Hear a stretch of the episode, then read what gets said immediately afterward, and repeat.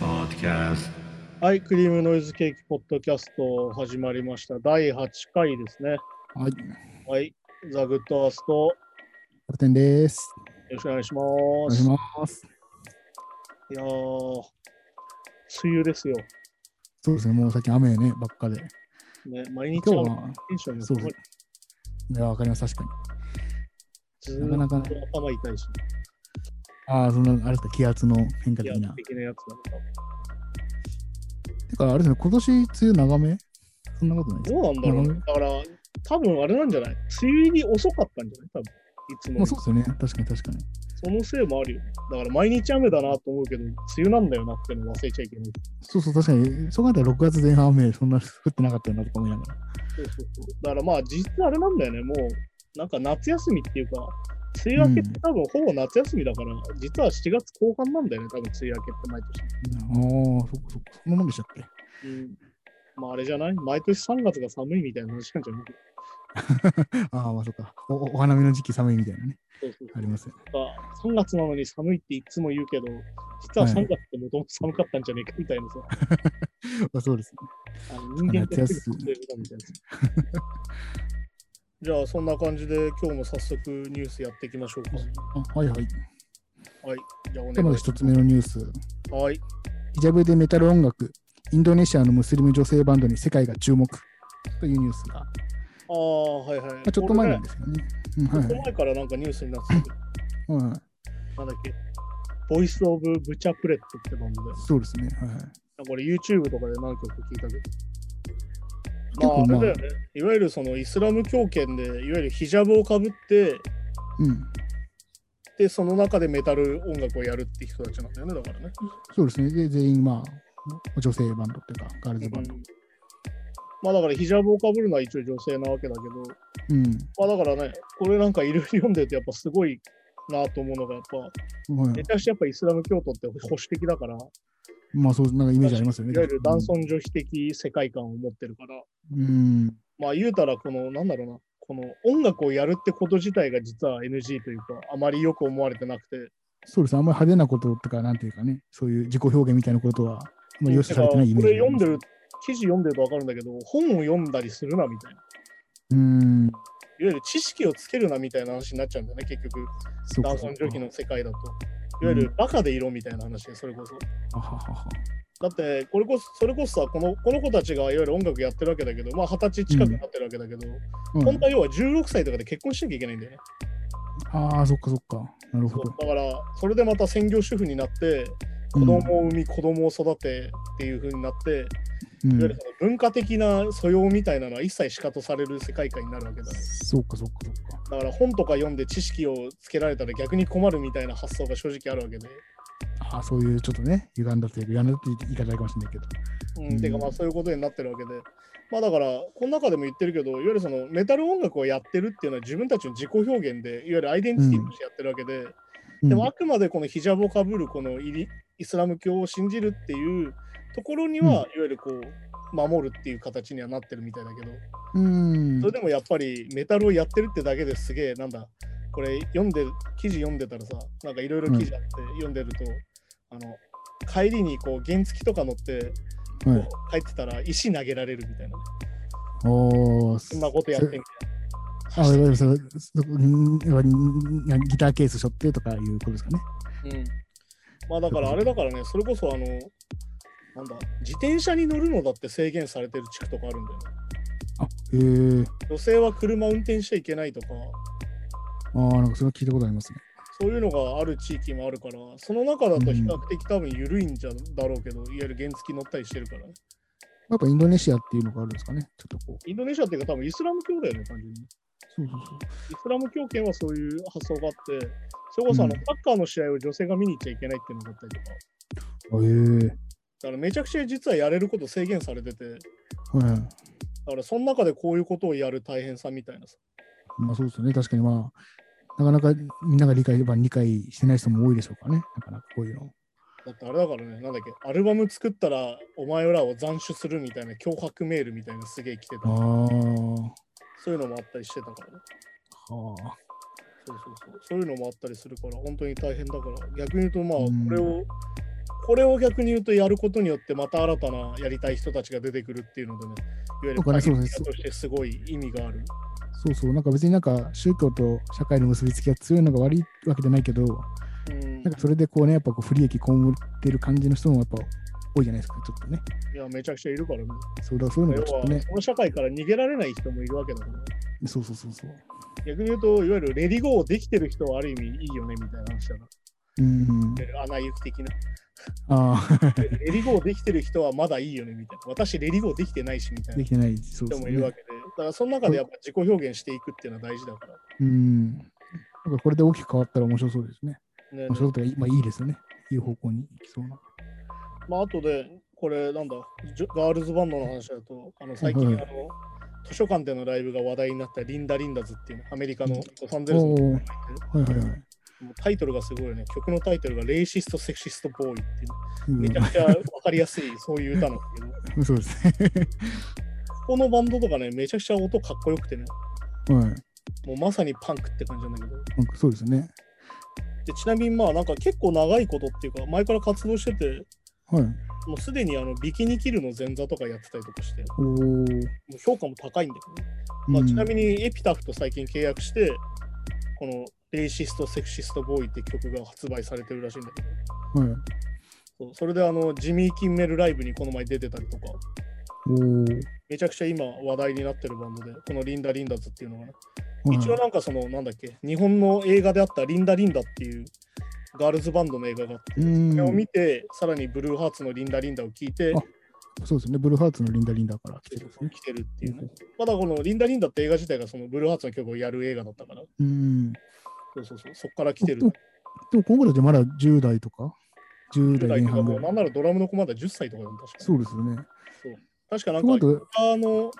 ギターボーカルの子と、えっとまあ中国系なんだけど、確か。はい。確かそこが兄弟かなんかでね、14歳と10歳で、で一番年いってる子でも18とか16ぐらいだったんじああ、じゃあ結ゃ構ない若めい。ちゃくでちゃ若い。もその子たちがアメリカにいながら、日本の、あれって2005年とかの確か作品なんですよね。リンダうんリンダ。あれに出会うっていうのもなかなか、まあだから今は YouTube とかがありますからね。そそれので、だから俺らが要はどれだけ外国文化に触れてるかっていうのはある意味同じ濃度でいけるわけまあ、そっかそっかそっか。そうそうそすごいでう。すね逆に言うと、なんだろうな、アンテナが立ってる人からしたらいろんなものをね、だから要はうん。語学を学んだりするのってそういうところじゃん。うん、ああ、そっかそっかそっか。結局こういう音楽ニュースとかもやっぱり英語できないと一次ソースはたどれないわけで、洋楽の話とかね。うんうん、まあそうですね。確かに。で、やっぱね、その日本語しか喋れなかったらやっぱ日本語圏でしか会話できないけど、英語が1個できたら瞬間にね、世界の何割と会話ができるかみたいな話だから。そうですよね。だからその文文化圏違う人同士でも英語で通じるっていうのがでかいですよね。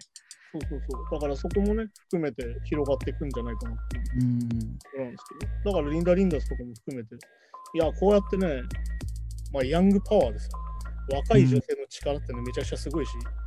もうまさに、まさにパンクの初期衝動的にはまさにこういうことなんじゃないかな。ああ、そうですね。確かに確かまあ、とにかく、セクシストもレイシストもダメだよって話ですよ。に。うん。最悪まあですよそうですね。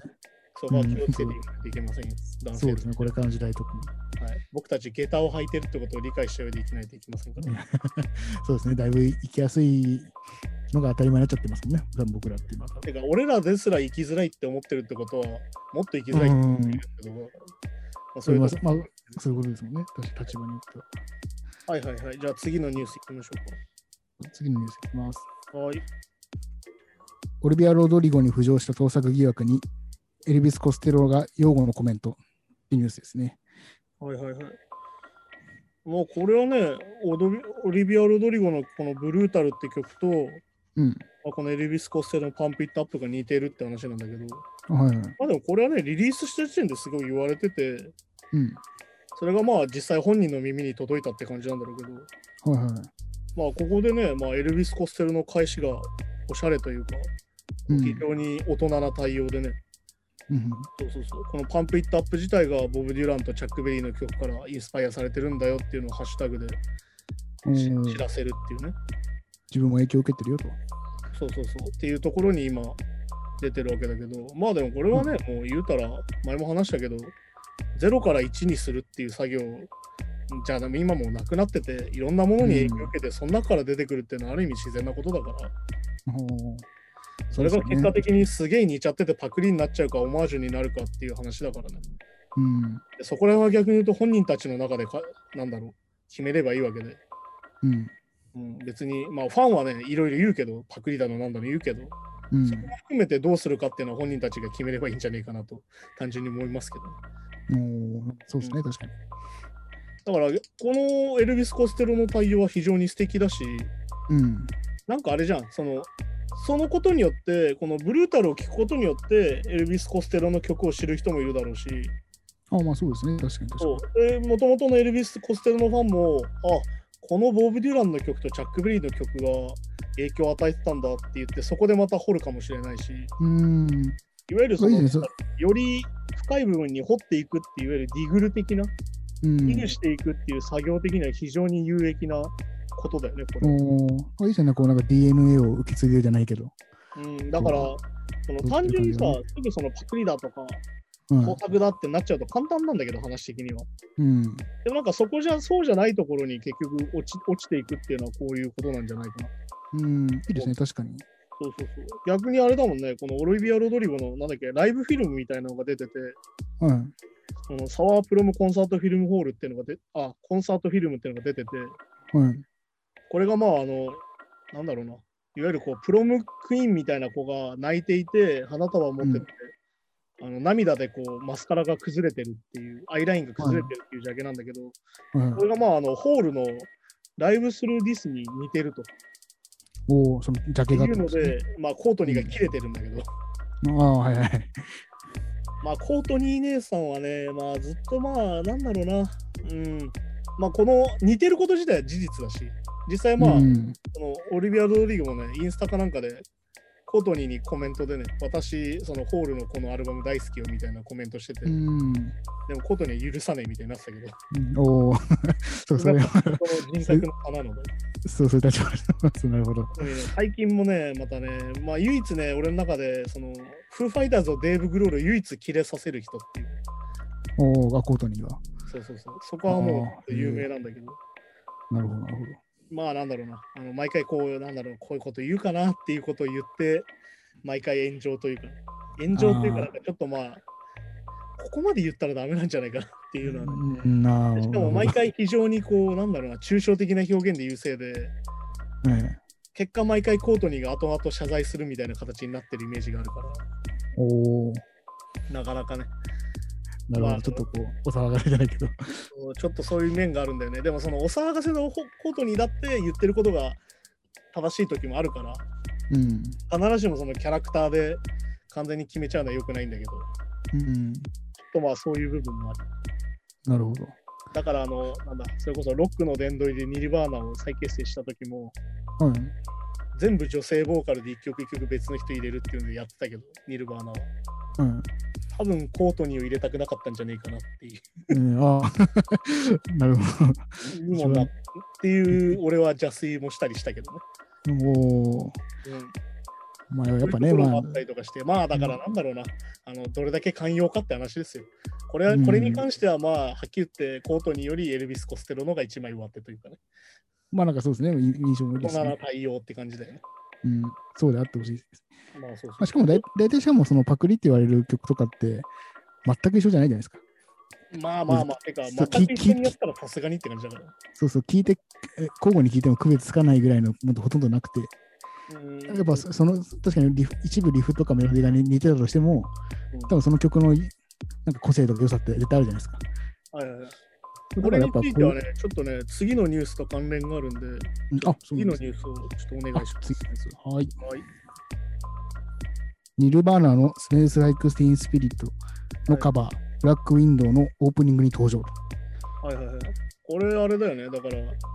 マリア・ジェイって人のカバー曲、いわゆるカバー、スメルズのカバーが、うんこれあれだよね。あの、マーベルのブラック・ウィドウだね。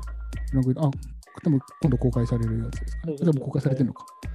えーっ、と、金曜日からかな。金曜日から。だから多分これが放送される頃には公開されてるんじゃないうんあ、そうですね。まああの、ブラック・ウィドウ自体もね、コロナのせいで2年延びて、うん。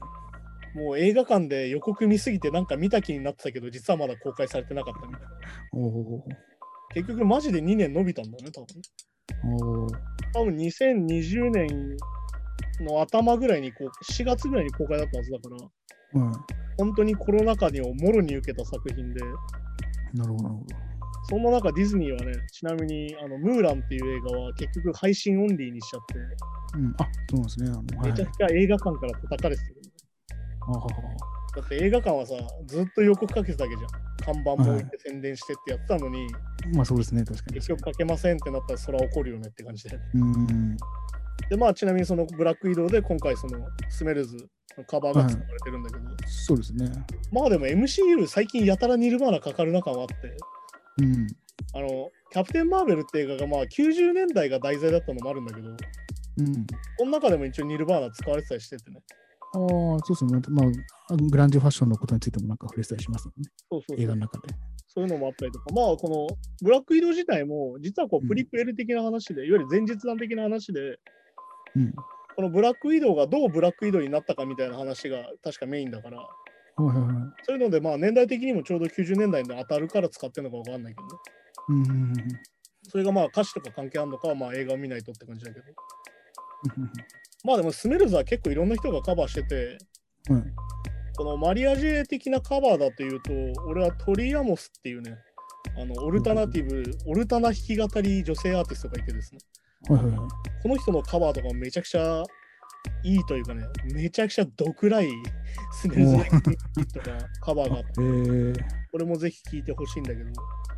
そうそうそう、そんな中でね、このニュースと関連し,、してるというかね、最近あのデーブ・グロールが、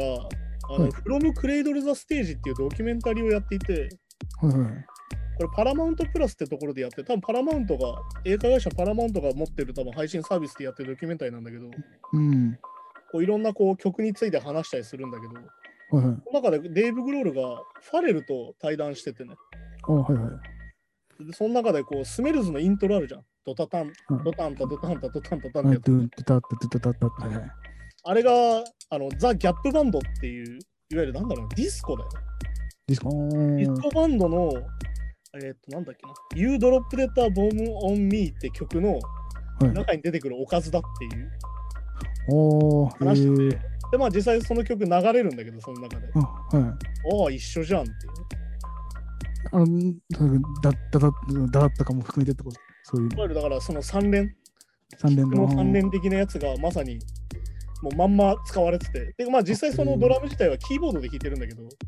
うんうんうん。そうそこから取ってきたっていう話をしててね。えー、これがでもまさにさっき話してたそのカバーとかさ、そのう音ん量みたいな話と一緒で、いわゆるそのうんディスコミュージックがまさかここに入ってくると思わないじゃんっていう。まあ確かにそうそうそうですね。でデーブが言ってたのは、こんだけ最高に踊れる曲なんだから、何に使ったら踊れるんだよみたいなあ言あい方。ー、なるほど。なるほどまさに俺はこの曲からこのフレーズを取ってやってるんだみたいな。っうん。ていうね、しかもこう、トニー・トンプソンって人に、実際そのギャップバンドの人に家に来た時に、俺こっから取ってるんだよって言ったら、知ってるよって言われたっていうね。えー、お 非常ー、におしゃれな話が、えそのドキュメンタリーの中でえ流れてたけど、ー、はい。そういうのもあって、いいですでねまさにね、ドラムフレーズとかはまさに引用の宝庫というか、まあそうですね。まあドラムは確かにまあまあ、ドラムまで言い出したら結構 えっこことみた大いな変だのがよね、ね、まあ、リズムだからね、はっきり言ってね。それそうですね。そうそう、そんなのがあったりとかして、まさにその、うんなんだろうな、だからこのオリビア・ロドリゴ自体がさ、前もそのうん先週も話したみたいな、今、言うたらいわゆる90年代リバイバル的なサウンドでやってるわけじゃん。うん。はい。で、まあ、ミュージックビデオの中で、どのあー曲名が出てこない、あの、チアリーダーで踊ってる曲とかもあって、うんはい。まあでもあれじゃん、スメルズ・ライク・ティーン・スピリットのさ、MV もそういう、いわおーゆる体育館で演奏してて、はいはい。シェアリーダーが踊ってるみたいなさ、いわゆる90年代イメージなわけだよ、オオリビア・ロドリゴのやってることって。さっき言ったホールのジャケが似てるとか、はいはい。あ、そうかそうかそうまか。さにいわゆるティーン・スピリットだよね。まあ、だからまさにティーンのしゃ世界観、ういわゆるん。高校生ぐらいの人たちの世界観っていうさ、いわうん。ゆる体育館があって、チアリーダーがいて、プロムがあってっていう、うん。そっかそっかまさにそういうものからできてるから、まさにまあうん、用途サンプリングの、でオマージュの世界だと思うんだけど、はいはいそうそうそう。そう考えるとね、だからこうやってデイブがこういう話をするっていうのは非常に面白いし、なんねかそう新ですねたな発見、だからなんだろうな。結構さ、自分たちも音楽作ってたりするとさ、はい。何からも影響を受けちゃいけないんだって思ってる人が実はちょこちょこいるじゃん。まあ、特にそうですね。はややり始めとかは特にそうだし、まあ、やっていく中でも確かにそうですね。だけど、実は大事なのってそこじゃないっていうかさ、うん。さっき言ったみたいな、何からも影響を受けないって実はないし、まあ、なかなか難しいですもんね。 だって、じゃあこの音をドラムって認識してたのはどうやったのみたいな。まあまあ、そうですね。ドラムを知らなかったらこの音がドラムだって知らないでしょみたいな話に元をたどればなるわけで。そもそも作りたいっていう、なんかその、原動力が何かを知らないと無理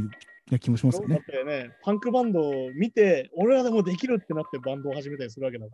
ら。っうん、そうそうそうそう。てことだからさ、だからその、もう必ずしも完全オリジナリティじゃなきゃいけないんだみたいになると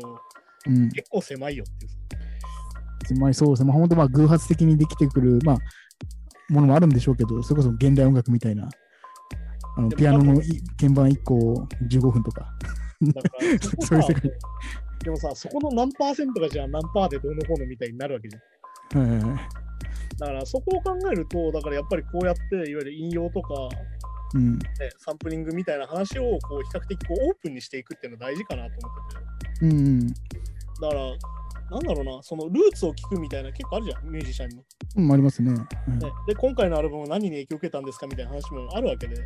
いはい。そこからまたそのリスナーがまたさっき言ったディグってったりして違うものが好きになったりとかしていくわけだからうん。なんか比較的ポジティブに捉えていった方がいいんじゃないかなっていうねまあ、そうですよね。まあ、音楽の歴史的にもそうやってできてきてますもんね。そもそもがうんだからそれこそねヒップホップのサンプリングとかをどう理解するかみたいな話ですようん、そうそうそうそいわゆるサンプリング理解しない人からした ら、おい、なんだ、同じ曲使ってんじゃねえかよ、みたいなさ、う。うん。なるわけだけど、いや、そういうルールでやってないんでってさそうですね。確かに。ヒップホップはもういや分かりやすくさ、もうコンコンペ的な世界観でさ、だからまあ、再構築的なことですもんね。要は、まあ、どちらまかあといだうかと。ら、ね、それこそ、その、なんだろう、同じビートを使って、一番うまく使ったやつが勝ちみたいな話だから、いわうん、まあ、そっかそっかそっか。ゆるロック、まあ、いわゆるロックってどっちかっていうと天才待ちみたいなさ、うん。このリフが降りてきたみたいなああ、まあまあ、確かにね話。で語りがちだけど、まあ、ロックももはやそうじゃなくなってきてるっていうのはあるし、そうですね、そうですね。そういうのもあるから、まあでも結果的にさ、それが流行りがこうぐるぐる回って、今逆にまた90年代リバイバルみたいになってるし、そうですね。でもそんな中でさ、90年代リバイバルといっても全てリバイバルしたわけじゃないから、だあと、そうまんまやってるわけじゃないですもんね。まあ、確かに。からそういうのもあるからね、そういうのも含めるとまたどんどん新しいものができていくんだろうし、全然それでいいと思うしね。そうですね、確かに。だからなんだろうな、なんか似てるなと思った、俺よくやるんだけど、似てるなと思った曲を気づいたら探すって。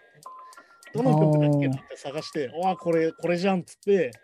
あの、自分の心でニヤニヤするっていうのが一番楽しいんじゃないかなと思うん、ああ、そういうのもあるかもしれないですね。あと、まあ、アーティスト的にも多分、でもそのパなんか似てるなってアーティストのことを、例えばその、パクったって言われてる側が知らなかったとしても、本当に、うん、た多分通ってるルーツが意外と一緒だったりとかはありますもんそね。れするよね。あと、いわゆる同時代性があったりとかね、うんち。ょうど同じ時期に出た曲で、曲のテーマとかノリとかがまさに合っちゃったみたいなのもあるかちょっととかもありますもんね。あと、そのまあ、なんかそのメロディーに対するセンスの、なんか、し近さみたいな。まら。んあそれは人によってやっぱ違ったりするじゃないですか。そこの人が好きなメロディーとかあるじゃないですか。多分同じコードで、同じ伴奏でもうメロディーつけるとしたら、うん。まあ、こう行きがちとか、こういうメロディーになりそういうのもあがちるとかか、らね。だそかのら、癖が似てるとか。意外にその、なんだ、こうこれがこうってわけじゃないから。うん。そんなこと言ったらね、ブラーのソング2って曲あるじゃん、結構有名な曲。うん。あれはちなみになんだっけど、レコーディングでスメルズ・ライク・ティン・スキーと聞きながら作ったって言ったけうん、おお、 ええど、あだからね、わかりやすくなんだっけど、マイナーコードをメジャーコードに直すとほぼ、ほぼそれっていう。ああ、本当コンペ的な作りとか、なんか、あれでださから作ね曲、わわざとやってんだよ。うん、なるほど。わざとスメルズみたいにしたってもインタビューで言ってたかああ、そっかそっか。ら。あと、レディオヘッドのジャストって曲もスメルズをうん聞きながら弾いたっていう話。えああ、ええそうそうそそうっ。かあの、あれなんだよね、確か、レディヘッドス・ニルバーナの関係としては、うん。あのスメルズ的な曲のイギリスからの回答がうん。エディオヘッドのクリープだって言われてる時期がああ、なんかはいわゆるオタク気持ち悪い的な、い。うんうんうん。俺たち気持ち悪いよなっていう話だったりするから、それでまあ、意識したっていう話は聞いたことあるけど、おーなるほそどれがね。どこまで当たってるかわかんないん ですけどいや。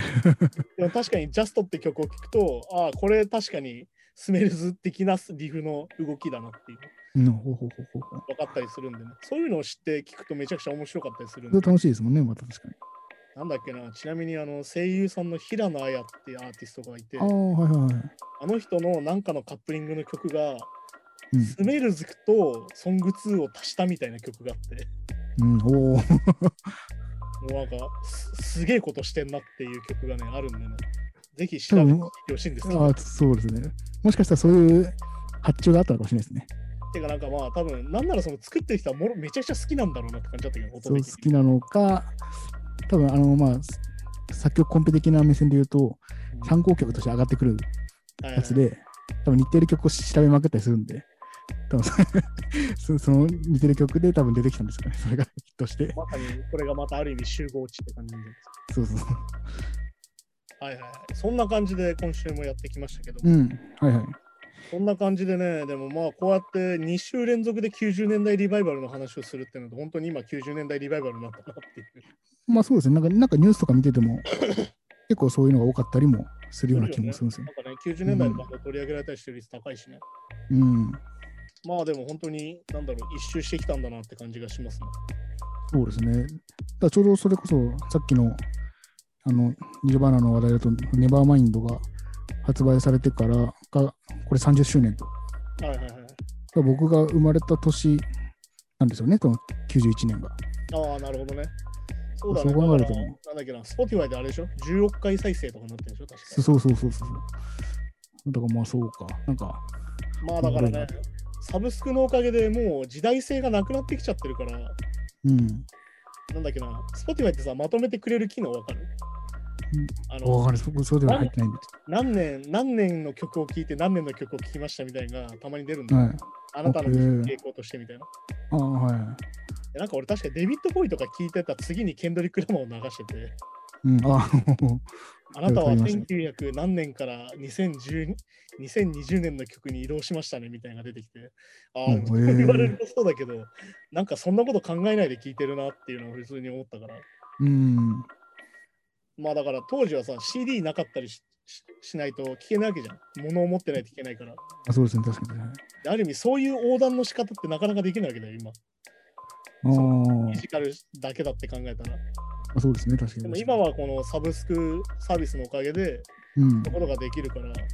うん。そら引用の幅も広がるしって話だよ。まあそうですね。ね、だってこの、ね、さっきのオリビオリビア・ロドリゴの曲だってさ、90年代リバイバルだけどコステロなわけだから。っうん、まあ確かにね。ていう、なんかそうか面白いことになってきてるなと思うし、でも逆に言うとそこでまた失われてるものもあるんだろうけど、まあどっち失かわれっててるいもうと、の。なんだろう、いい、いい側面だよなとはそこは思う。うん。だからあ、そうそうそうそう。その自分の生まれた年の曲をやっぱ聴けるってなかなかすごいじゃん。まあそうですね、確かに確かに。まあだから、でもね、なんだっけな、それこそスター・ウォーズを見てる見てないみたいな話でさ、映画とかだと。うん。でも、スター・ウォーズだって30年前の映画じゃんみたいなさ。うんうんああ、まあそうですもっねと。前の映画じゃんみたいなさ。うん。もう40年近く前の映画じゃんみたいそうですな。でね。も、スター・ウォーズリアルタイム世代の40年前の映画って考えたら何よってなると、まうあんそれは見てないよねってなるっていう、そううんああ。それこそ白黒の無声映画みたいな世界になってきたりする世代もあるわけだから。 ああ、まあまあ、確か持にって確ったかにら。チャップリン的な。だからそういうことを考えるとね、めちゃくちゃそのサブスクとか配信っていうのはね、めちゃくちゃその時代性を広げてるなと思うので、そうですね。そこもいいとだかこらろもなんじゃないですか。もしかしたら、だからその今の若いオルビア・ロドリゴからしたら、90年代の曲なんかめちゃめちゃ新曲に感じる場合もあるわけですもんね、多分。まあだから逆に言うと、その古いな、この曲って感じがなくなるんじゃないかな。そうですね、多分。だから時代性がないからさ、うわーこれ超80年代っぽいなみたいな感覚も多分なくなるんだろうし。うん。だから今はだから BTS とかウィーケンドがやってたいわゆる80年代リバイバル的なサウンドだって、うん。当時はなんかバタくせえなとかちょっとダセえなと思ったけど、うん。今作ってる人からしたらめっちゃかっけえじゃんで聞いてるのかもしれないし、でもそうですよね。うん。っていうのはあるから、でも本当にそういうとこは面白いよね。確かに確かに。う んだけどこうやって順番になぜかリバイバルされていく面白さみたいなのもあるし。まあなんかね、まあ、まあファファッションとかもまあ結構近いのはあるかもしれないけど。ね、こうなんか巡る80年代リバイバルが来た次は90年代で。じゃあ次はなんかパンクとか、パンクパンクとか来るんですかね。いや、その2000年代の、ああ、だから今でもあれだもんね、ポップパンクは来てるよね。ポップパンクリバイバルにもなってて、そうですよね。マシンガンキリーがラップしなくなってるもん。そうそうそうそう。だからその流れでいくとまた、まあ、グリーンデーみたいなバンドが出てきてみたいな。うん、いや、まあなんかあなりるありありそうですよね。全然あり得るよね。だから、うんある意味、その、なんだろう、いわゆるシーンみたいなさ、いわゆる、もうこの話はグランジブームみたいな話が、ついに世代を超えてもう一回来るのかもしれないし、うん。そこでだって多分アプローチは違うだろうか、ああ、そうですね。確からに内容とか話はにね。はならないしね。だかうん。ら逆に言うと、グランジブームみたいなのってさ、地域性があったじゃん。シアトルじゃないとグランジじゃないみたいなのもあったから、うんそういうのは逆に今起こりづらいよね。もうネットがあるからさ、うんうん。うもんうシームレスに世界がつながっちゃってるから、確かに確かに。だから、それこそああアメリカ発端でとも限らないわけですもんね。アメリカ、イギリス発いや、端そとうもだよ限ねらまないと。あ、たまたまその文化圏として巨大だから目立ってるってだけな可能性もあるから。だから次のブーム、もしかしたら、そのさっき言ったバンドブームじゃなくて、その、まあ、グリーンデーみたいなのが出てきたとしても、それが、もしかしたらアジア圏から出てくるかもしれないと。まあ全然あるんじゃないかな。うん全こ然こはアフリカから出てくるかもしれない言語の問題だけだと思うから、正直。うっん。ていうのもあるんじゃないですかね。はいはいはい。そううん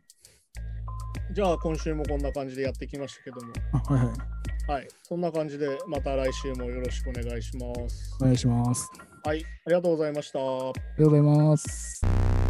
Wave Noise Gang Podcast.